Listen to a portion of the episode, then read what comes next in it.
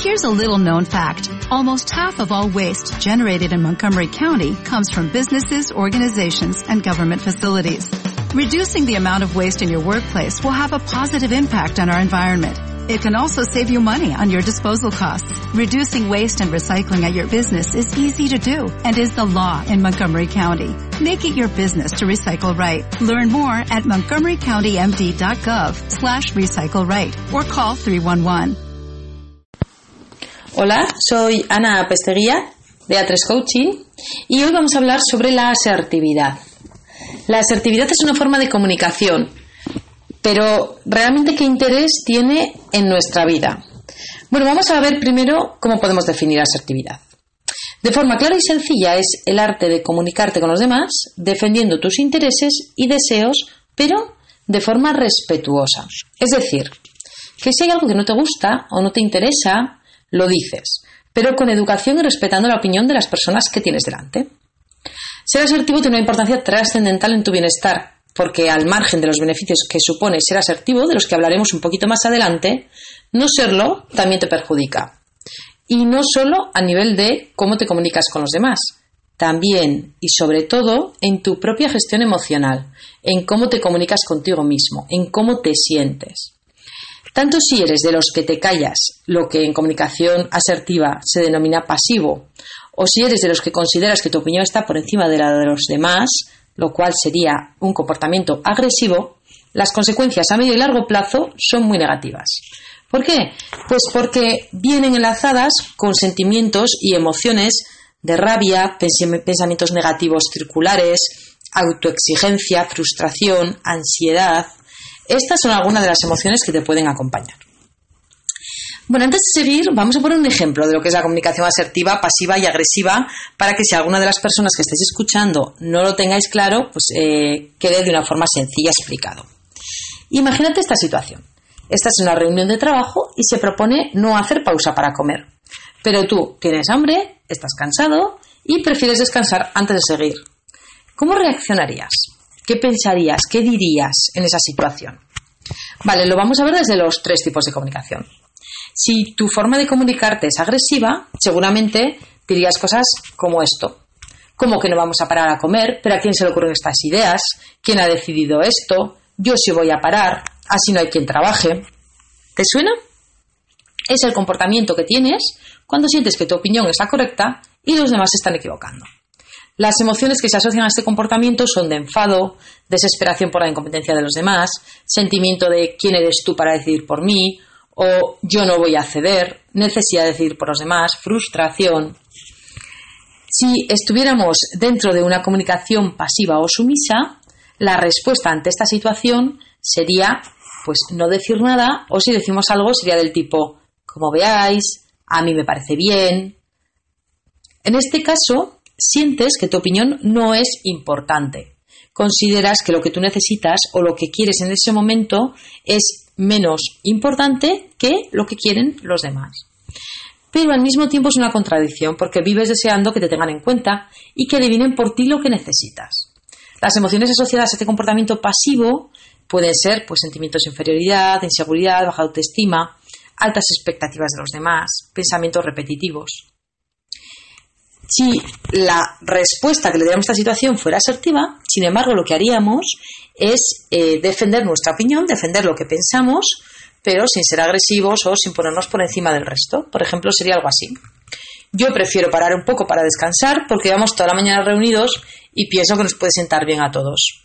Si queréis, podemos hacer un descanso algo más corto y continuar con la mente más despejada.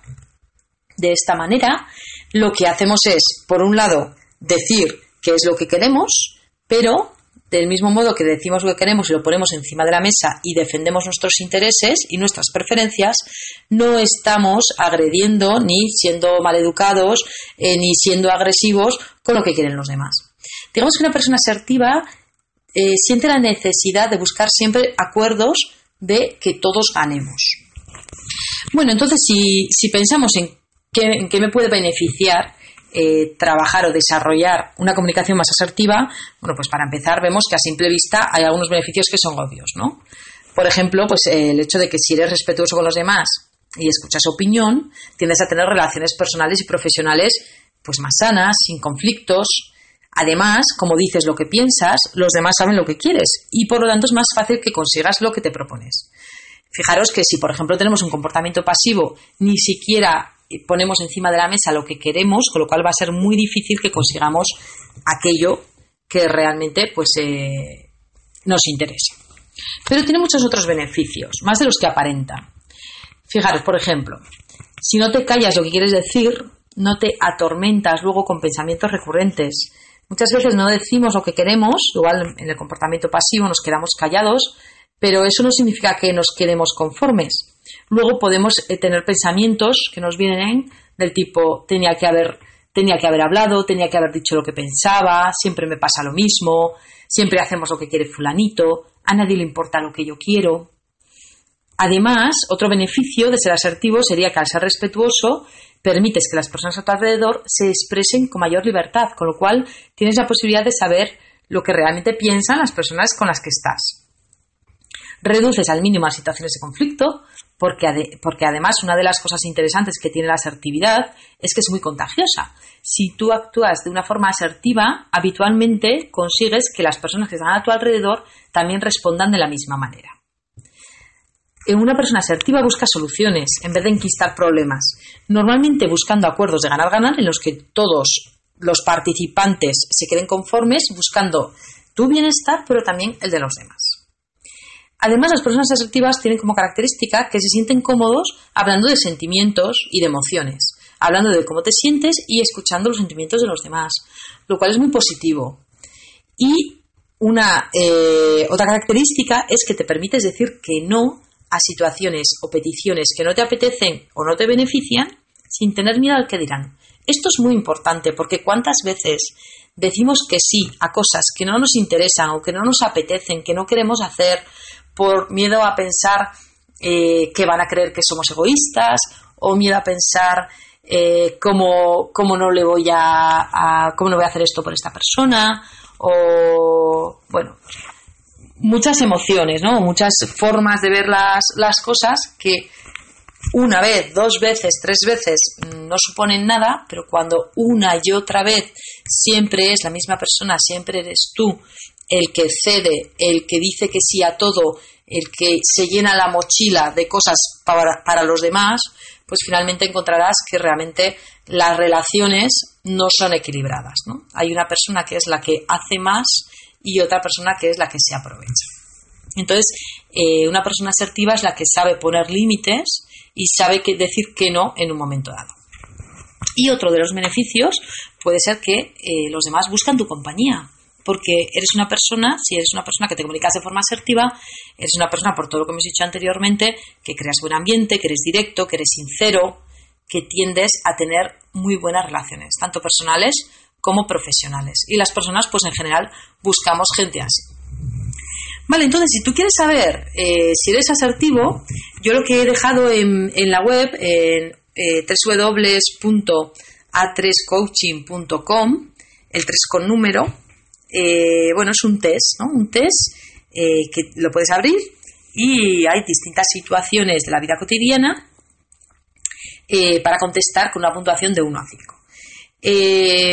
hay que tener en cuenta que nadie es asertivo al 100%, porque depende mucho de situaciones. No es lo mismo situaciones conocidas que situaciones desconocidas. No es lo mismo situaciones cómodas que situaciones incómodas.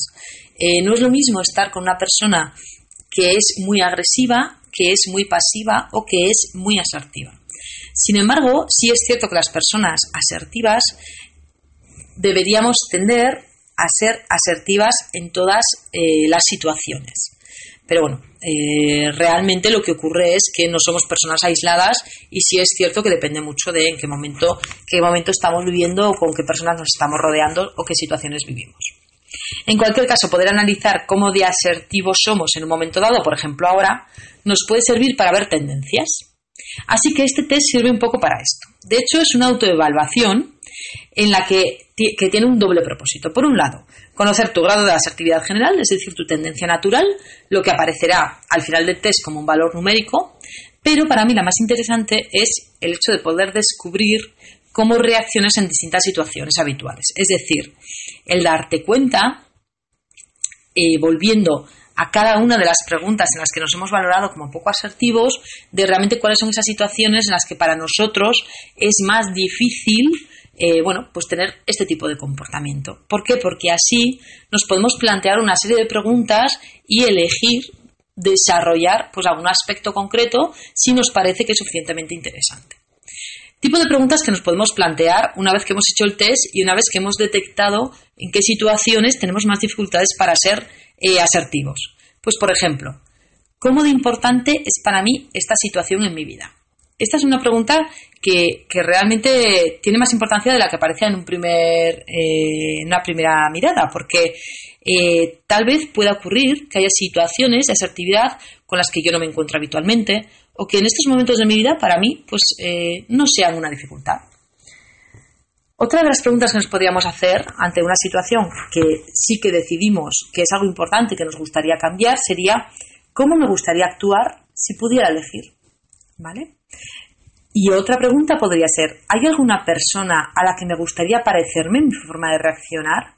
¿Y qué es lo que esta persona hace diferente de lo que hago yo?